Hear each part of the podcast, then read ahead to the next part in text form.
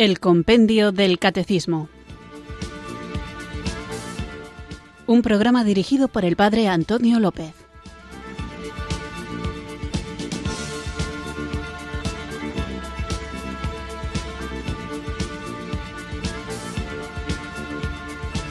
Muy buenas tardes, queridos oyentes de Radio María. Recibido un cariñoso saludo desde Irurzun, en Navarra, quienes sintonizáis una tarde más esta radio que cambia vidas la emisora de la Virgen, Radio María, para escuchar el programa El Compendio del Catecismo, nuestro programa diario de formación, una formación que es muy necesaria y que podéis escuchar todos los días en directo de 4 a 5 de la tarde, una hora antes en las Islas Canarias. Y también, hay que recordarlo, podéis escucharlo siempre que queráis en los podcasts que tenéis en la página web de Radio María o en la aplicación que podéis descargaros desde vuestro dispositivo móvil. Así que tenemos esta gran tarea, esta responsabilidad de conocer el contenido de nuestra fe, como no me canso de repetir, para primero que nada vivirla íntegramente, lo mejor que podamos, con la ayuda de Dios. Segundo, para transmitirla, para comunicarla, para compartir con la gente, sobre todo aquellos a quienes más queremos, la alegría del Evangelio, la alegría de la buena noticia del amor de Dios manifestado en su Hijo Jesucristo. Y también, hay que reconocerlo, la tarea de defenderla, puesto que cada vez son más los ataques directos o indirectos que se hacen a la iglesia. Los directos pues son muy fáciles de distinguir porque la atacan y enseguida el olfato, el amor que tenemos a la iglesia nos hace entender que está siendo atacada y hay que saber responder a estos ataques con caridad, con dulzura, con amabilidad, pero con buenos argumentos y a veces estos ataques son solapados, simplemente se difumina la fe católica comparándola con otras creencias o otras modas, incluso modas espirituales, como si todo diera lo mismo. Y lo cierto es que no hay otro nombre bajo el cielo por el que podamos ser salvados, por el que podamos ser salvos, que el nombre de Jesucristo. Y Jesucristo ha depositado en su iglesia ese contenido de fe que nos acerca, que nos abre a esa salvación que es aceptar a Jesucristo en nuestras vidas y vivir conforme a lo que Él nos ha enseñado y que, vuelvo a repetir, ha depositado en su iglesia y que el Espíritu Santo es quien guía a esa iglesia y nos guía a nosotros también como miembros de la iglesia hasta la verdad plena. Así que en actitud de oración, sabiendo que es muy ardua la tarea y muy pobres nosotros pero sabiendo también que es muy generoso Dios y omnipotente, a Él le pertenece todo poder, honor y gloria por los siglos de los siglos, pues con esta seguridad que nos da saber que el Señor está con nosotros, invoquemos juntos el don de Dios.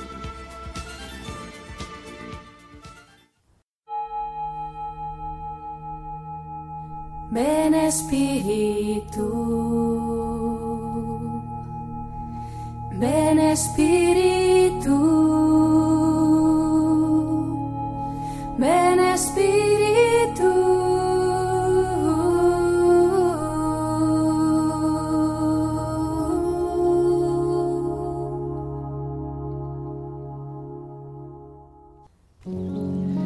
Ven Espíritu Santo, ven Señor glorioso, con una hermosura que ni siquiera se puede imaginar. No permitas que yo adore cualquier cosa de la tierra. No dejes que me llene de ansiedad detrás de las cosas de este mundo, porque ningún ser de este mundo vale tanto. Nada es absoluto. Espíritu Santo, cura mi ansiedad con tu mirada. Tú eres armonía pura. En ti no hay aburrimiento ni ansiedad. Tú eres vida intensa y plena, pero al mismo tiempo eres una inmensa serenidad. Por eso, si tú invadieras mi vida, mi ansiedad se sanaría por completo. Libérame, Espíritu Santo, de todas las ataduras interiores que me llevan a la inquietud interior, al activismo enfermizo y al desorden. Dios de paz, armoniza mis pensamientos y mis energías. Ordena mi vida para que pueda vivir mejor en tu presencia. Sana la ansiedad que me enferma por querer lograr la aprobación de todos. Derrama en mí tu gracia para que pueda trabajar intensamente, pero sin ansiedades ni nerviosismos. Ven, Espíritu Santo. Amén.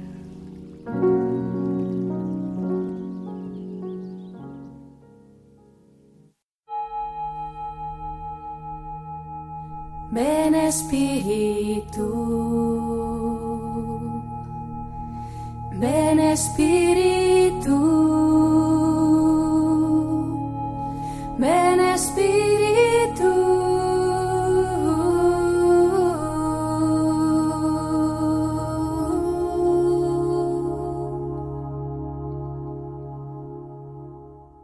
Después de invocar juntos el don del Espíritu Santo, vamos allá con nuestro programa de hoy en el que continuamos reflexionando sobre la pregunta número 74 del compendio del Catecismo que habla de la caída de los ángeles. ¿Qué es? pregunta la caída de los ángeles y la respuesta que da es con la expresión la caída de los ángeles se indica que Satanás y los otros demonios de los que habla la Sagrada Escritura y la tradición de la Iglesia eran inicialmente ángeles creados buenos por Dios, que se transformaron en malvados porque rechazaron a Dios y a su reino mediante una libre e irrevocable elección, dando así origen al infierno.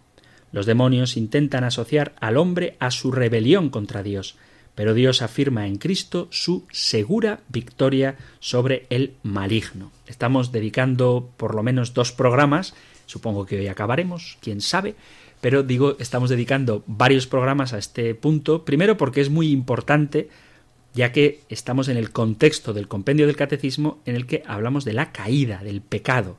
En concreto veremos el pecado original, pero ciertamente detrás de ese pecado original se encuentra la instigación, la sugestión, la perversión del demonio que siembra en Adán y Eva una duda con respecto a las intenciones de Dios. Y en el fondo, detrás de cada pecado, se encuentra la misma cuestión, la misma situación. Que algo, alguien, en este caso alguien, el demonio, la persona espiritual, el ángel caído, demonio, nos quiere hacer dudar de la bondad de Dios y nos hace promesas que luego no cumple y que nos apartan del designio divino de salvación y lo que el demonio hace es invitarnos a rebelarnos contra Dios. Así que después de haber visto en el programa anterior cómo ciertamente en la Sagrada Escritura aparece tanto en el Antiguo como en el Nuevo Testamento el demonio, y después de ver muchos de los nombres con los que aparece en las Sagradas Escrituras, vamos a procurar centrarnos hoy en lo que plantea el compendio del Catecismo para ver qué es la caída de los ángeles. El compendio habla de la tradición y de la Biblia, como no podemos abarcarlo todo, pues vamos a centrarnos en lo que dice la palabra de Dios sobre la caída de los ángeles. Y ojo, cuidado, vamos a hablar de lo que dice la palabra de Dios. Esto lo subrayo, lo de la palabra de Dios, porque hay mucha literatura, mucha fábula y también mucho esoterismo relacionado con este tema. Y nosotros, en fidelidad al Espíritu Santo y en fidelidad a la Iglesia y a la tradición, nos vamos a limitar a lo que sabemos porque la Sagrada Escritura nos lo ha revelado. Que luego alguno dice que ha leído por ahí una cosa que el demonio era no sé qué extraña situación rara, que es lo que suele pasar, bueno, pues bien, si no es incompatible con lo que nos revela la Sagrada Escritura, se puede aceptar o no, con libertad.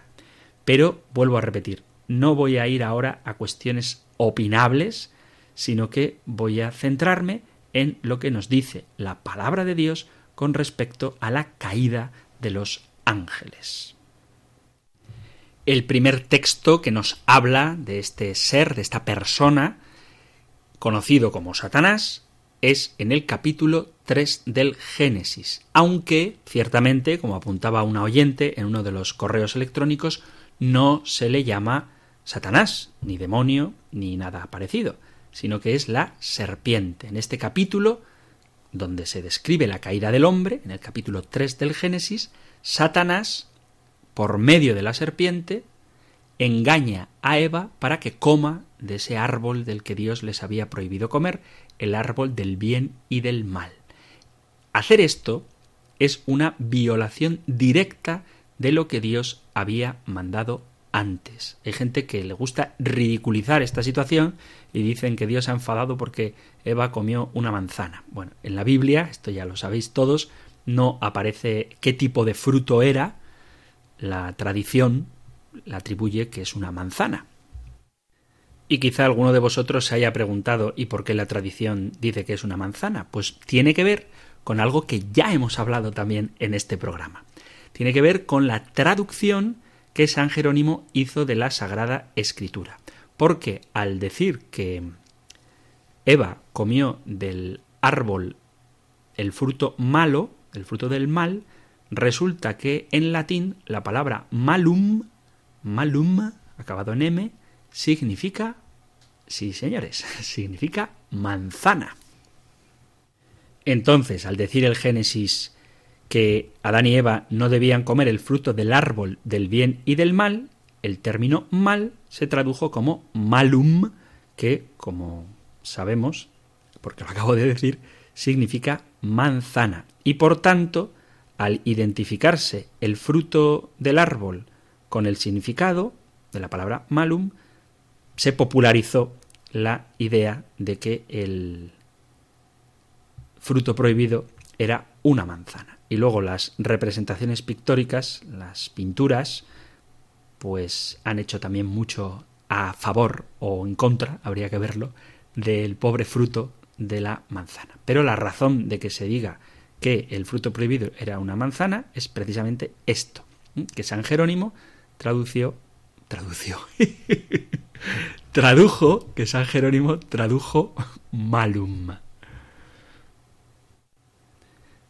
Bueno, por tanto, comer del árbol, más allá de qué tipo de fruta era, significaba una desobediencia directa a lo que Dios había mandado. Adán siguió a su mujer en esta rebelión contra Dios y así se produjo la caída del hombre. En este primer relato bíblico, en el que aparece Satanás, que ya hemos dicho también que aunque no se le llame Satanás en este pasaje, la serpiente antigua que es el demonio o Satanás, que extravía al hombre, según dice el capítulo 12 del Apocalipsis, nos hace pensar que esta serpiente es el demonio. Bueno, pues digo que este relato no nos dice gran cosa a propósito de el origen de Satanás, ni cómo fue creado, ni cómo se convirtió en el ángel caído. Simplemente aparece en el relato del Génesis. Sin embargo, en el Génesis 3, la creación y la caída de Satanás ya había ocurrido. Satanás fue creado, lo vamos a ver después, como los demás ángeles. Y esto es muy importante, no es eterno. Hemos hablado en otros programas del maniqueísmo. Nosotros no creemos que hay dos principios, uno bueno y uno malo, sino un único principio de todo, que es Dios, y que todo lo que hizo lo hizo bueno. Y por tanto, el ángel caído, el demonio, Satanás, también fue creado en algún momento por Dios, junto con los demás ángeles. Probablemente, por poner una fecha, que parece que nos gusta tenerlo todo bien ubicado, se podría decir que los ángeles fueron creados en el principio de la creación. Por ejemplo, en el capítulo 38 del libro de Job, se nos dice que los ángeles se regocijaban en la creación de la tierra y por lo tanto los ángeles, según este texto de Job, fueron creados probablemente antes de la creación de la propia tierra. Os leo el capítulo 38 de Job. Leo desde el versículo primero, dice, El Señor habló a Job desde la tormenta. ¿Quién es ese que enturbia mis designios sin saber siquiera de qué habla?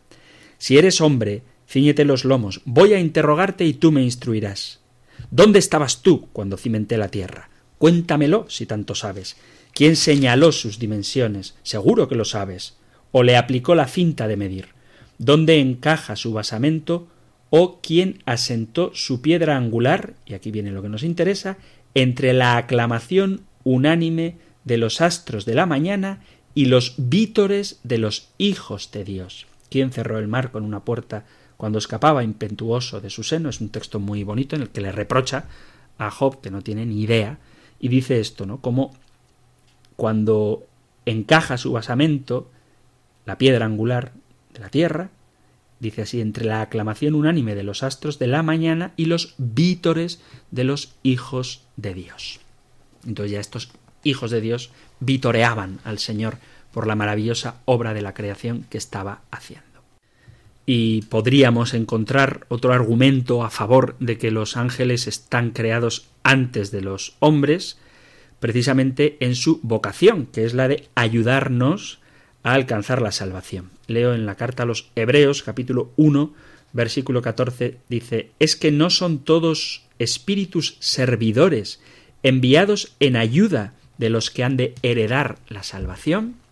Así que no sabemos exactamente cuándo fueron creados los ángeles, pero sí fueron creados. Y una pregunta que no sé si la llegué a responder en, en las ondas, en público, pero que me hizo un oyente. Me suena que sí, pero la repito. Los ángeles no son eternos porque no existen desde siempre, aunque vayan a existir para siempre. Son dos cosas distintas. ¿Vale? Una cosa es que sean inmortales, que no tengan fin, pero no son eternos porque vinieron a la existencia. Lo único que no ha venido a la existencia, el único que no ha venido a la existencia, que existe eternamente, desde siempre y para siempre, es Dios, Padre, Hijo y Espíritu Santo. Las demás criaturas, incluidos los ángeles, fueron creados en un momento. No entró si en un momento dentro del tiempo o en un momento fuera del tiempo. Yo me inclino porque fueron creados fuera del tiempo. Pero lo que nos importa es que fueron creados. Y ahora viene el gran dilema, la gran cuestión. ¿Por qué Satanás fue rebelde? Hemos visto que fue creado por Dios, pero en algún momento, después de la creación, de su propia creación, se rebela contra Dios. Tenemos dos pasajes que nos cuentan el por qué pudo haber ocurrido esto. El primer texto lo encontramos en el profeta Isaías. Leo Isaías capítulo 14 a partir del versículo... Leo desde el versículo 7. La tierra toda descansa sosegada, lanza gritos de júbilo. También los cipreses se alegran por tu desgracia, y los cedros del Líbano diciendo Desde que sucumbiste no sube el leñador para talarnos. El abismo se estremece en lo profundo cuando sale a tu encuentro.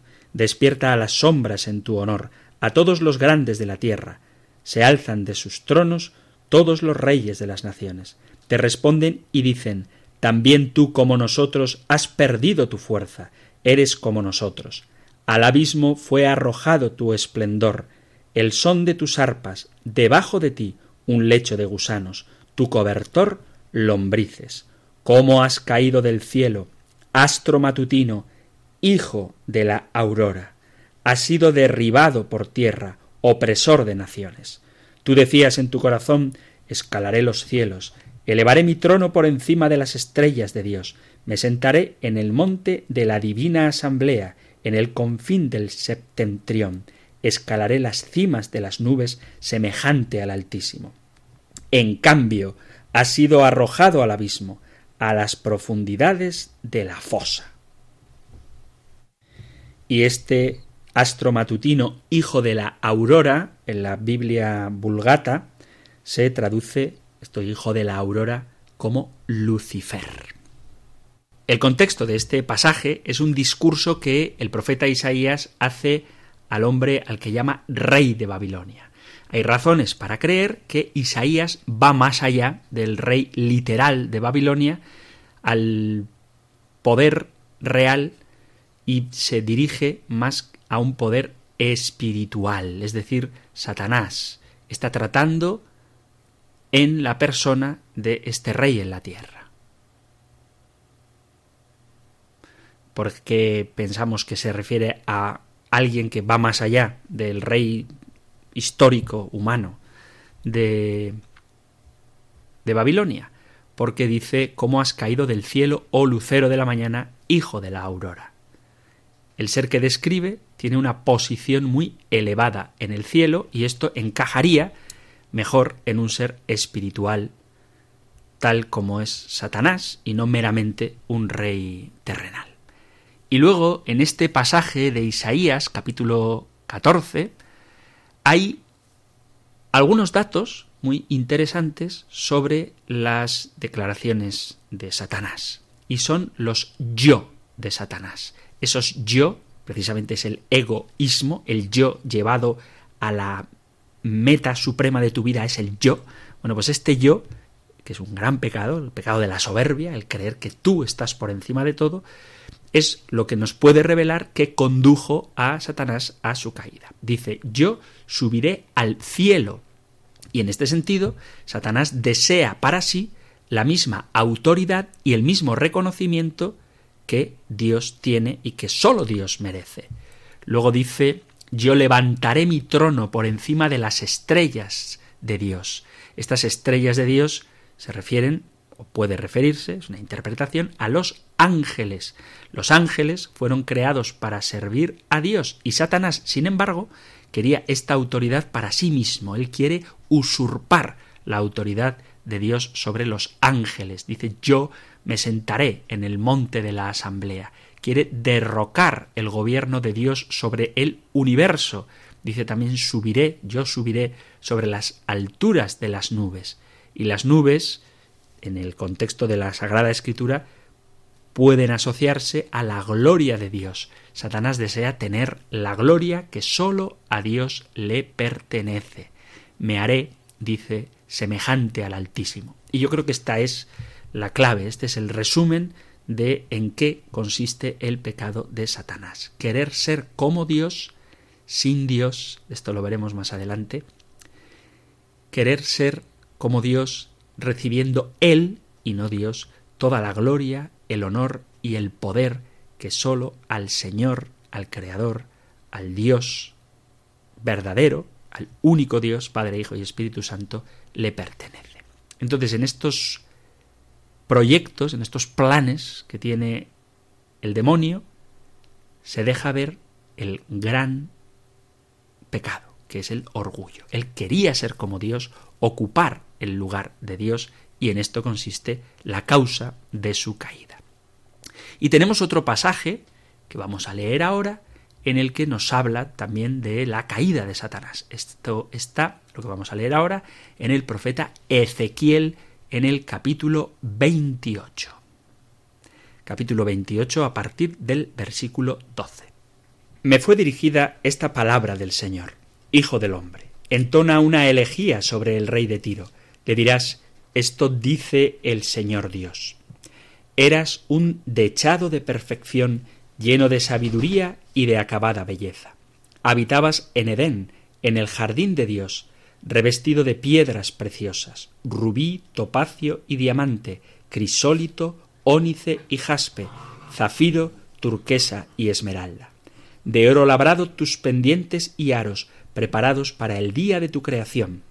Yo te había establecido como querubín protector de talla elevada. En la sagrada montaña de los dioses ibas y venías entre piedras de fuego. Fue irreprensible tu conducta desde el día de tu creación hasta que se descubrió tu culpa. Por la magnitud de tu comercio te llenaste de violencia y de pecado. Por eso te expulsé de la montaña de los dioses como a un profano y te hice desaparecer entre las piedras de fuego, querubín protector. Por tu belleza tu corazón se hizo arrogante, el esplendor echó a perder tu sabiduría. Por eso te arrojé sobre la tierra y te entregué como espectáculo a los reyes. Con la gravedad de tus culpas y la corrupción de tu comercio, profanaste tus santuarios. Por eso suscité de tus entrañas un fuego que devora, y te reduje a ceniza sobre la tierra, a la vista de cuantos te contemplan. Quienes te conocían entre los pueblos se horrorizaron ante ti. Fuiste motivo de espanto y desapareciste para siempre.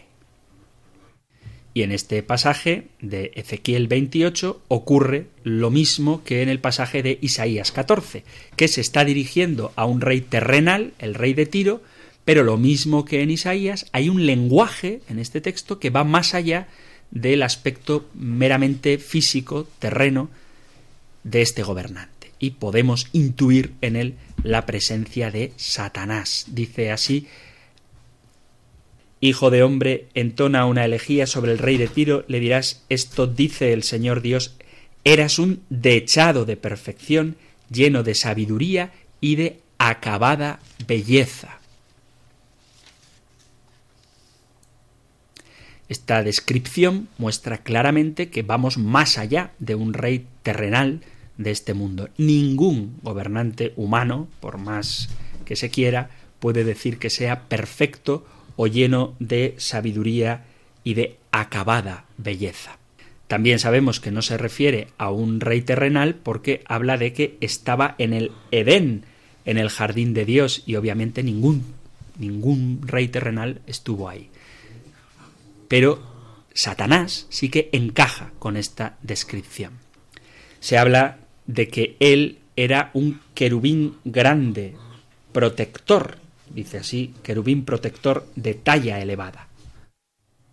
Era un ángel de alto rango asociado a la presencia de Dios. En el Antiguo Testamento, los querubines, que son los que están colocados sobre el propiciatorio, en el arca, formados de oro. Tienen una importancia muy grande para el pueblo de Israel.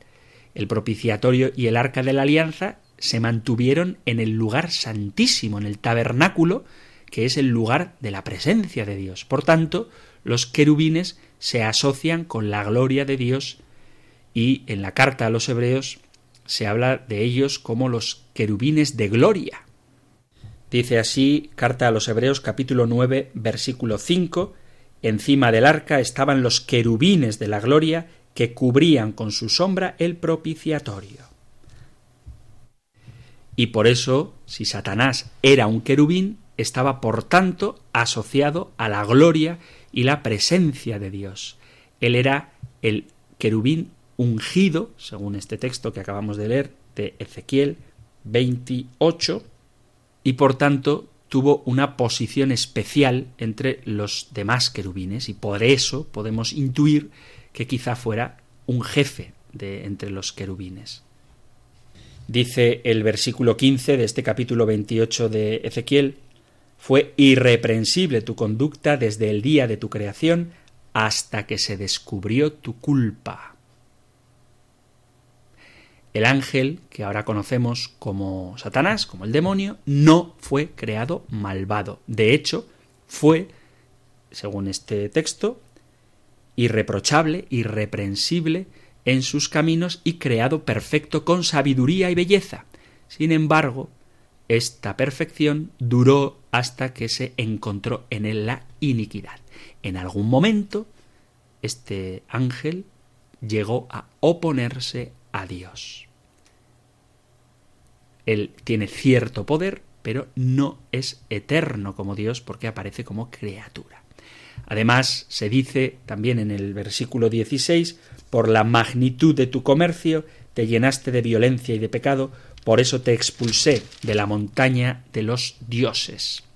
Por tu belleza tu corazón se hizo arrogante, el esplendor echó a perder tu sabiduría. Eso es lo que nos dice la Sagrada Escritura y vemos cómo precisamente esa belleza y perfección le hace creer en su perversa locura que merece el lugar de Dios. Y cuando él peca, es expulsado de su posición en el cielo. Y su rebelión provoca también la caída de los ángeles. Leemos en el libro del Apocalipsis que un tercio de los ángeles se unieron a Satanás en su rebelión contra Dios. Dice así el Apocalipsis capítulo 12, leo desde el versículo 3, y apareció otro signo en el cielo, un gran dragón rojo que tiene siete cabezas y diez cuernos, y sobre sus cabezas siete diademas. Y su cola arrastra la tercera parte de las estrellas del cielo y las arrojó sobre la tierra. En este dragón aparece una manía obsesiva de ser semejante a Dios. Os animo a que leáis este capítulo 12 del libro del Apocalipsis. Y estos ángeles caídos es lo que llamamos los demonios. Hay un demonio, perdón, hay un diablo, que es Satanás, pero hay muchos demonios. Y Satanás, como ser creado, no puede estar en todas partes al mismo tiempo. La omnipresencia y la omnisciencia son propias sólo de Dios. Sin embargo, los demonios trabajan para él y llevan a cabo sus planes. Los demonios están confabulados con Satanás, pero es él el líder. Su poder y su influencia son grandes, pero no omnipotentes. El apóstol San Juan, en el capítulo quinto de su primera carta, dice que el mundo entero está bajo el poder del maligno. Juan, primera carta de Juan, capítulo 5, versículo 19. Ya vimos que se le llama el Dios de este mundo, por ejemplo, la segunda carta a Corintios, capítulo 4, versículo 4, y sus demonios están involucrados activamente en la promoción de un sistema mundial que se opone a los planes de Dios. Entonces, en Isaías 14 y en Ezequiel 28 hemos visto cómo es la caída de Satanás. Debido a su deseo de usurpar la autoridad de Dios, Satanás pierde su posición en el cielo. Pero por más que le duela, Satanás no deja de ser una criatura, que sí, que tiene cierto poder y tiene cierta sabiduría, pero no es ni omnipotente ni omnisciente. Hay gente que se pregunta, ¿y el demonio sabe lo que yo pienso? La respuesta es no. El único que puede saber todo lo que ocurre en tu interior eres tú. Pero también hay que decir que si un buen y perspicaz observador es capaz de intuir en ti algunas actitudes, por ejemplo, si estás mintiendo, hay gente experta en detectar mentiras, o si estás guardándote algo bajo la manga, hay gente que enseguida te ve una microexpresión y sabe lo que está pasando por tu cabeza, bueno, pues si esto puede pasar a nivel humano, imaginaos un espíritu puro, sabio y muy viejo, con mucha experiencia, en esto de cómo somos los hombres, porque nos lleva observando para devorarnos desde que Él existe, y existe antes que nosotros, pues Él puede saber ciertas cosas, pero como podría saberlas alguien muy, muy, muy, muy avanzado en psicología, en expresiones corporales o en microexpresiones o lenguaje no verbal y todas estas cosas. Pero no lo sabe porque lo vea, lo puede saber porque lo intuye, pero el demonio no sabe ni lo que vas a hacer ni lo que estás pensando.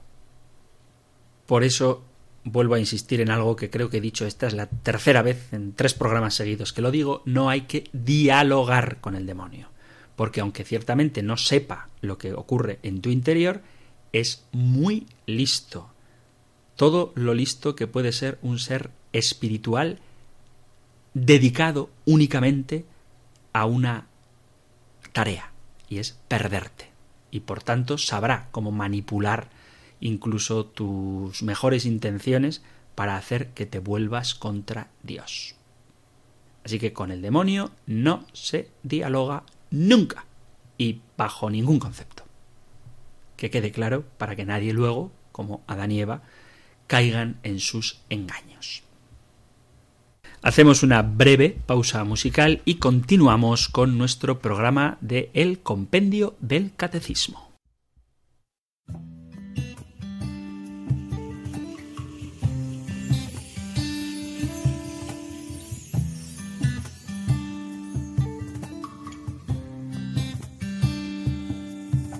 Discúlpeme, Madame Tormenta, hacia la izquierda que voy al otro lado.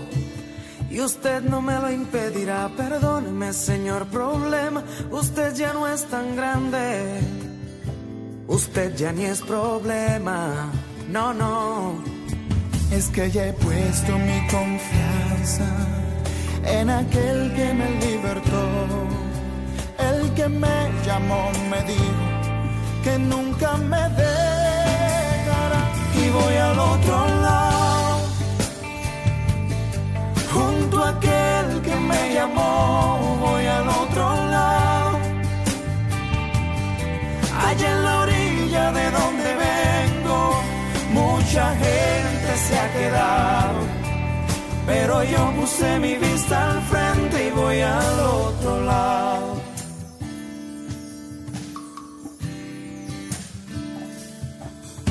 Discúlpeme, Madame Tormente, déjeme contarle que si no le hago caso es porque estoy mirando más allá. Perdóneme, señor, problema es que me falta el tiempo. Ya usted no es importante no, no, porque ya he puesto mi confianza en aquel que me libertó, el que me llamó me dijo que él nunca me dejará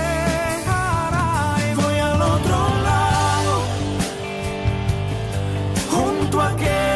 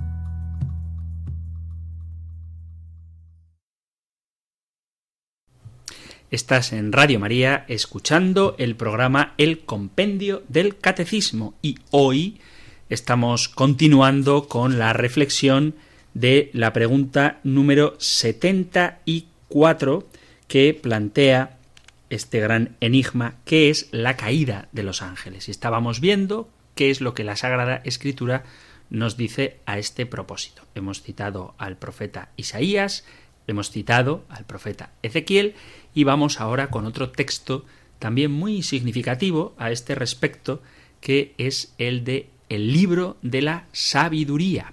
En el libro de la sabiduría, en el capítulo 2 del libro de la sabiduría, leo desde el versículo 21 al 24. Así discurren, pero se equivocan, pues los ciega su maldad. Desconocen los misterios de Dios, no esperan el premio de la santidad, ni creen en la recompensa de una vida intachable. Dios creó al hombre incorruptible y lo hizo a imagen de su propio ser. Mas por envidia del diablo entró la muerte en el mundo y la experimentan los de su bando. Libro de la Sabiduría, capítulo 2, versículos del 21 al 24. Entonces vemos como el diablo existe, también el libro de la sabiduría habla de él y toda la Sagrada Escritura, desde el Génesis hasta el Apocalipsis aparece el demonio, bueno, existe y por envidia de el Hijo de Dios que se hizo hombre, siembra odio en el mundo y fruto de este odio es la muerte. Dios nos creó a su imagen y semejanza, esto lo podemos leer también en el libro de la sabiduría, para que veáis que estamos en el mismo contexto. Dice libro de la sabiduría, capítulo 1, versículo 13, porque Dios no ha hecho al hombre porque Dios no ha hecho la muerte ni se complace destruyendo a los vivos. Él todo lo creó para que subsistiera, y las criaturas del mundo son saludables. Hay no hay en ellas veneno de muerte, ni el abismo reina en la tierra, porque la justicia es inmortal. O sea que Dios nos ha creado como Él, llenos de vida, pero por la envidia del diablo entró la muerte en el mundo. La envidia de aquel ángel soberbio, como ya hemos visto, que no quiso aceptar que Dios se hiciera hombre, y esto lo llevó a querer destruir la humanidad.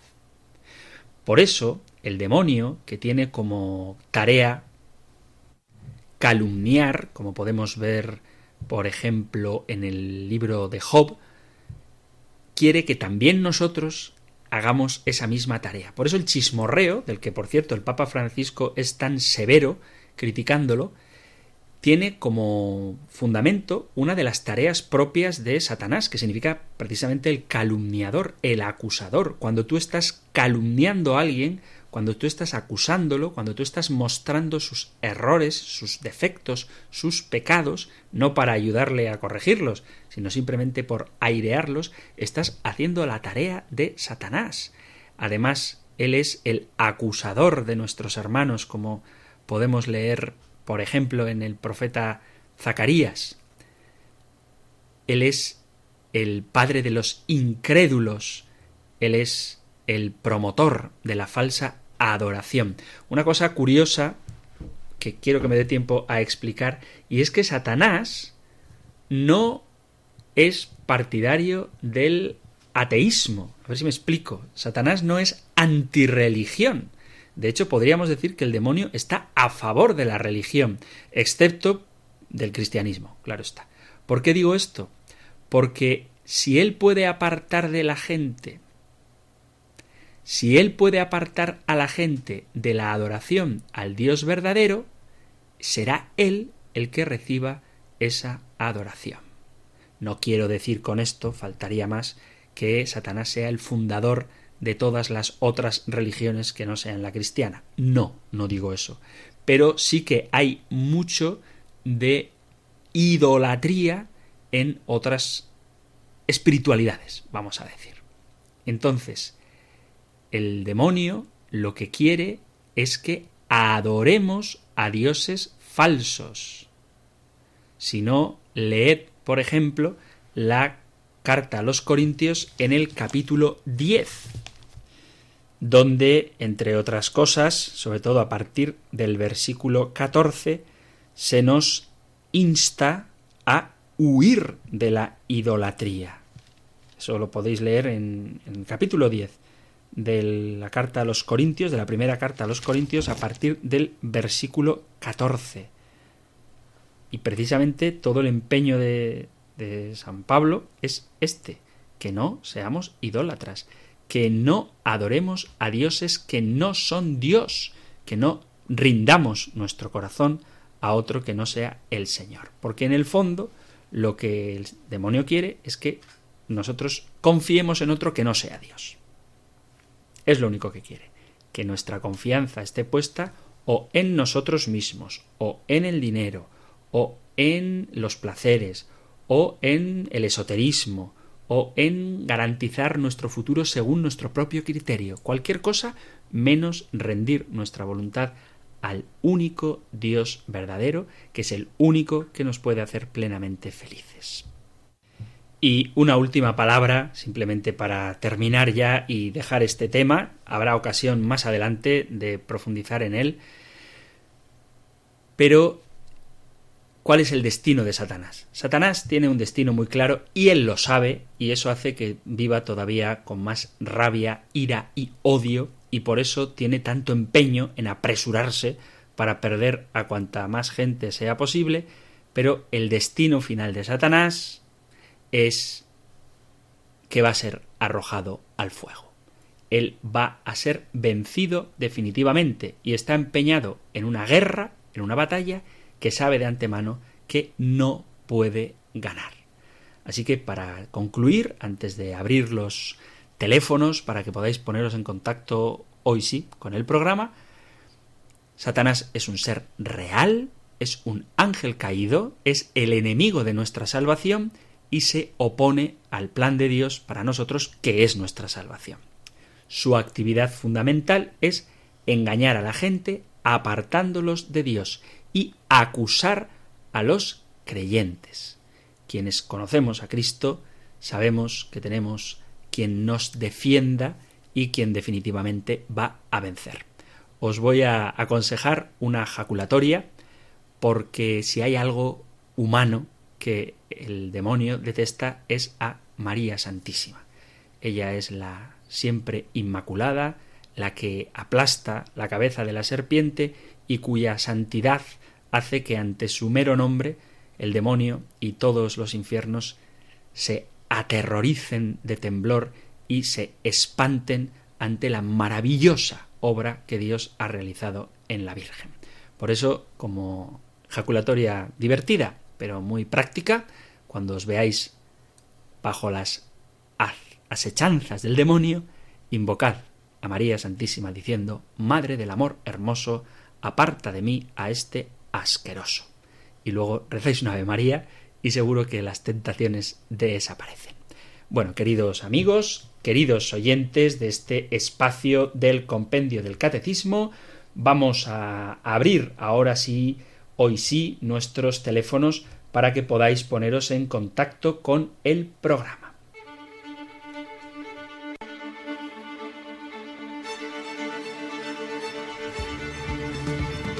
Si queréis participar del programa entrando en directo para charlar brevemente conmigo, con el padre Antonio López y compartir vuestras inquietudes, preguntas, dudas, para dar testimonio o simplemente para aportar algo o discutir lo que nos parezca que está acorde con vuestros pensamientos, siempre y cuando no sea contrario a lo que dice el compendio del catecismo, que eso es doctrina, no lo que yo explico, mi explicación no es doctrina de fe, pero lo que dice el compendio sí, así que todo es debatible, todo lo que yo digo, repito, no lo que dice el compendio, que eso es de fe, pues podéis llamar al 91 005 94 19.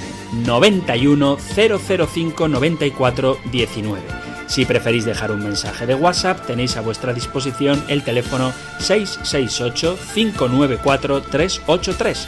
668-594-383 o, si preferís escribir un correo electrónico, tenéis la dirección compendio arroba radiomaria.es compendio arroba radiomaria.es, correo electrónico 668-594-383, el número de WhatsApp, o 91 005 94 19 91 005 94 19. Aquí os espero.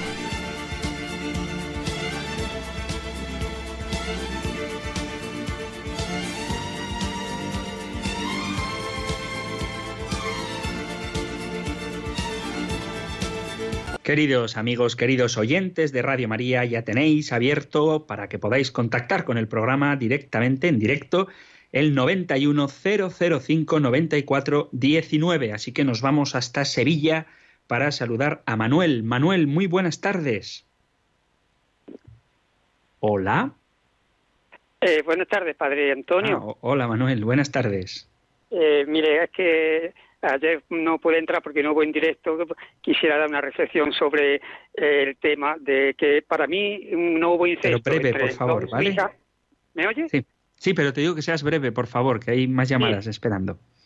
Vale, voy a ser breve. Que para mí no hubo incesto con lo de su hija porque eh, para que haya incesto tiene que haber pleno consentimiento y conocimiento. Y, y Love, para mí, no cometió pecado de incesto, sino si cometió pecado fue de embriaguez. Y, en cuanto a sus hijas, pues puede haber una tendente de pensar que con Sodoma y Gomorra se había acabado la humanidad, que no habría hombre, y, no pensaron en, el acto sexual, sino en la descendencia. Y por que no hubo incesto entre Eva y sus hijos para mí era que entre el quinto y el sexto día para Dios los días no son como los nuestros, pueden ser millones de años. En esos días, para mí evolucionó la especie humana, o sea, la especie humana no, la especie animal. La especie animal evoluciona en ese quinto día al sexto día.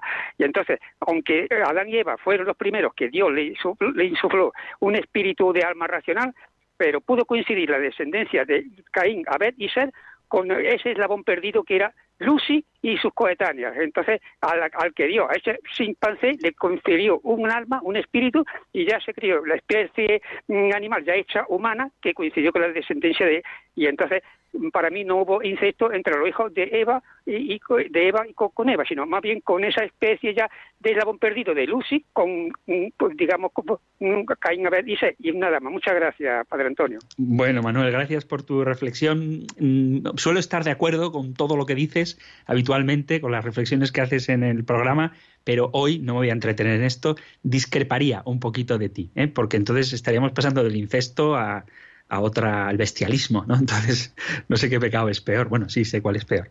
Ambos son detestables, ¿eh? pero en cualquier caso sí que tiene sentido lo que ha dicho a propósito de Lot y sus hijas, que estaban más preocupadas por dejar descendencia en el mundo que por otra cosa. Y en este sentido sí que se puede entender cómo podemos proceder todos de una misma pareja, pues por el deseo de cumplir lo de extendernos, ¿no? Eh, poblar la tierra. Pero bueno, en cualquier caso, Gracias Manuel por tu aportación, por tu intervención y nos vamos ahora hasta Castellón para hablar con Rosario. Rosario, buenas tardes.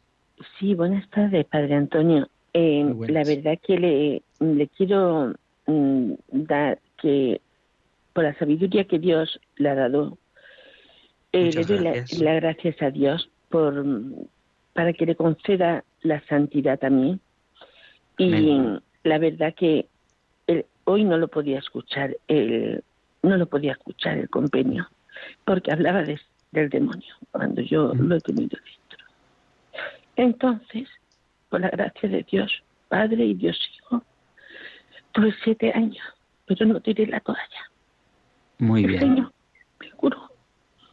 Entonces no pude escuchar el convenio. Y le estoy continuamente, porque me ataca mucho, me ataca mucho en el pensamiento y todo. Me ataca continuamente.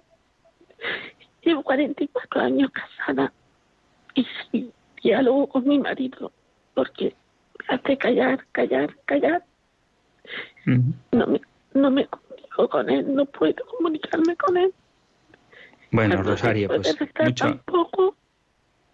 Y la oración que ha hecho me ha venido muy bien que se cumpla mi vida. Amén. Ánimo, Rosario. Si el demonio ataca, o si nos damos cuenta, el demonio ataca siempre. Otra cosa es que uno a veces está tan engañado por él que no ve que lo está atacando, pero siempre ataca. Y entonces cuando uno es consciente de estos ataques es porque está cerca del Señor y el demonio, pues cuanto más lejos nos ve, más se enrabieta contra nosotros. Así que ten mucho ánimo y te encomendamos a ti y también a tu relación con tu esposo para que el Señor la sane y os sane a los dos interiormente con la gracia del Espíritu, que has mencionado al Padre y al Hijo, y el Espíritu es el que también, junto con el Padre y el Hijo, actúa en nuestra vida para que se vaya configurando la voluntad de Dios en ella. Así que cuenta con mi oración y con la oración de todos los oyentes de Radio María. Mucho ánimo, Rosario, y gracias por tu llamada.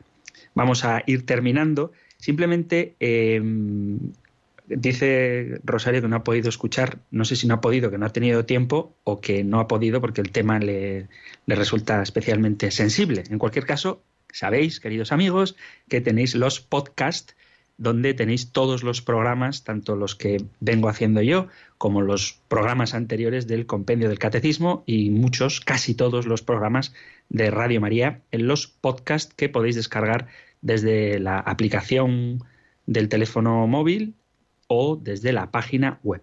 Ah, pregunta una oyente, voy a responder muy rápido. Em, a ver por qué cayeron los ángeles, ya lo hemos explicado, cayeron por soberbia, por desobedecer a Dios, por desconfiar en Dios. Vamos a hacer una última recepción de llamada de Vicente, de Logroño. Así rápidamente, quería contestar alguna más, pero lo hago en próximos programas. Vicente, buenas tardes. Ave María Purísima. Sin pecado concebida, muy buenas tardes. Enhorabuena por Gracias todas las reflexiones que ha hecho esta tarde y, si me permite, y con todo el respeto, a esa jaculatoria tan hermosa sobre el asqueroso, sí. a quien el santo cura de Ars llamaba el Garras, sí. Eh, quiero añadir una cosa, que es la siguiente. Eh, sé un poquito del tema. Eh, las campanas, todas las campanas de todas las iglesias están bendecidas. No solo eso, sino que su tañido es un sacramental que espanta al garras. Muy bien. Tristemente ahora en España hay ayuntamientos que han prohibido que se toquen las campanas. ¿Por qué? Porque como dijo el Papa anterior, eh, Benedicto XVI, muchas gracias por su ayuda, Padre. Eh, vamos un poco apurados de tiempo, por eso te... El demonio quiere atacar a España por una razón tan sencilla como esta, porque España ha sido quien más daño le ha hecho, ha extendido el cristianismo más que nadie, ha dado unos santos magníficos y, viene a por nosotros. Por eso es por lo que España sufre tanto. Nada más que pero... el corazón de Jesús vencerá, podemos estar seguros de ello. De a propósito Padre, Estoy completamente convencido. Pues bendito sea Dios. Quería hacer un pequeño comentario a propósito de la prohibición de los ayuntamientos de tocar las campanas. Yo no sé si es legal esa. Mm, no es un debate, ¿eh? simplemente es un comentario, porque ya estamos fuera casi de tiempo. Pero digo, eh, no sé si es legal prohibir tocar las campanas. Y si el problema es que a lo mejor los decibelios de las campanas son más de lo que el ayuntamiento permite, pues todo es cuestión de bajar esos decibelios. Seguro que hay fórmulas pero estoy de acuerdo con nuestro amigo Vicente, que es mejor que se toquen las campanas, que en los pueblos suene la campana, si puede ser pues eh, en la hora del ángelus y desde luego para llamar a la oración y en concreto a, la Santa Misa, pues sí, es bueno que se haga. Y habrá que ver legalmente si los ayuntamientos tienen autoridad para prohibir tocar las campanas. Otra cosa es que hagan demasiado ruido y entonces habrá que no dejar de tocarlas, pero sí ver cómo nos metemos dentro de la ley. Muy bien, pues muchísimas gracias a los que habéis llamado, también a los que os quedáis en espera y sabéis que estamos felices de poder dialogar así directamente con vosotros. Os doy la bendición del libro de los números. El Señor te bendiga y te proteja, el Señor ilumine su rostro sobre ti y te conceda su favor, el Señor te muestre su rostro y te conceda la paz. Muchísimas gracias por estar ahí, gracias por escuchar el compendio del catecismo y si queréis, volveremos a encontrarnos en un próximo programa. Un fuerte abrazo.